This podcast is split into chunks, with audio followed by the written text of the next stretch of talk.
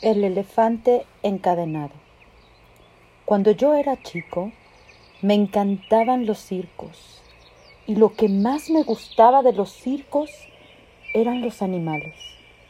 También, a mí como a otros, después me enteré, me llamaba la atención el elefante.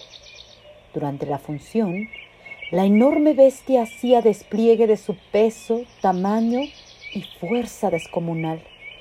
Pero Después de su actuación y hasta un rato antes de volver al escenario, el elefante quedaba sujeto solamente por una cadena que aprisionaba una de sus patas a una pequeña estaca clavada en el suelo.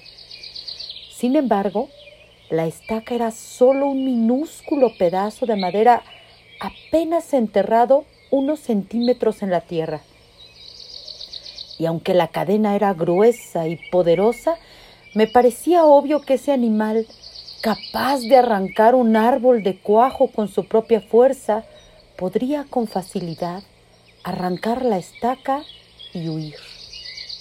El misterio era evidente.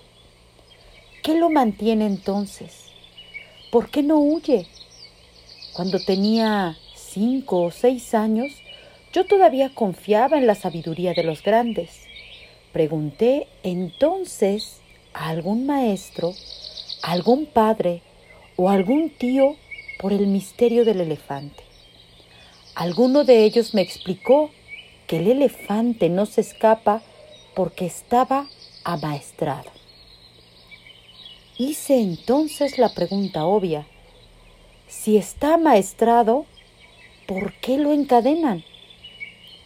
No recuerdo haber recibido ninguna respuesta coherente. Con el tiempo, me olvidé del misterio del elefante y la estaca y solo lo recordaba cuando me encontraba con otros que también se habían hecho la misma pregunta.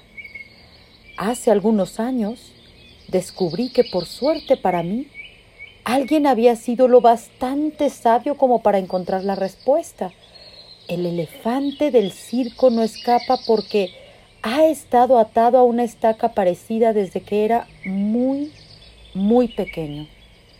Cerré los ojos y me imaginé al pequeño recién nacido sujeto a la estaca.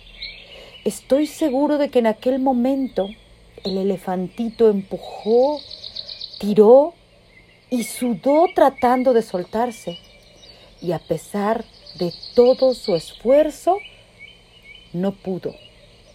La estaca era ciertamente muy fuerte para él. Juraría que se durmió agotado y que al día siguiente volvió a probar, y también al otro y al que le seguía. Hasta que un día, un terrible día para su historia, el animal aceptó su impotencia y se resignó a su destino. Este elefante enorme y poderoso que vemos en el circo, no escapa porque cree, pobre, que no puede. Él tiene registro y recuerdo de su impotencia, de aquella impotencia que sintió poco después de nacer. Y lo peor es que jamás se ha vuelto a cuestionar seriamente ese registro. Jamás, jamás, jamás intentó poner a prueba su fuerza otra vez.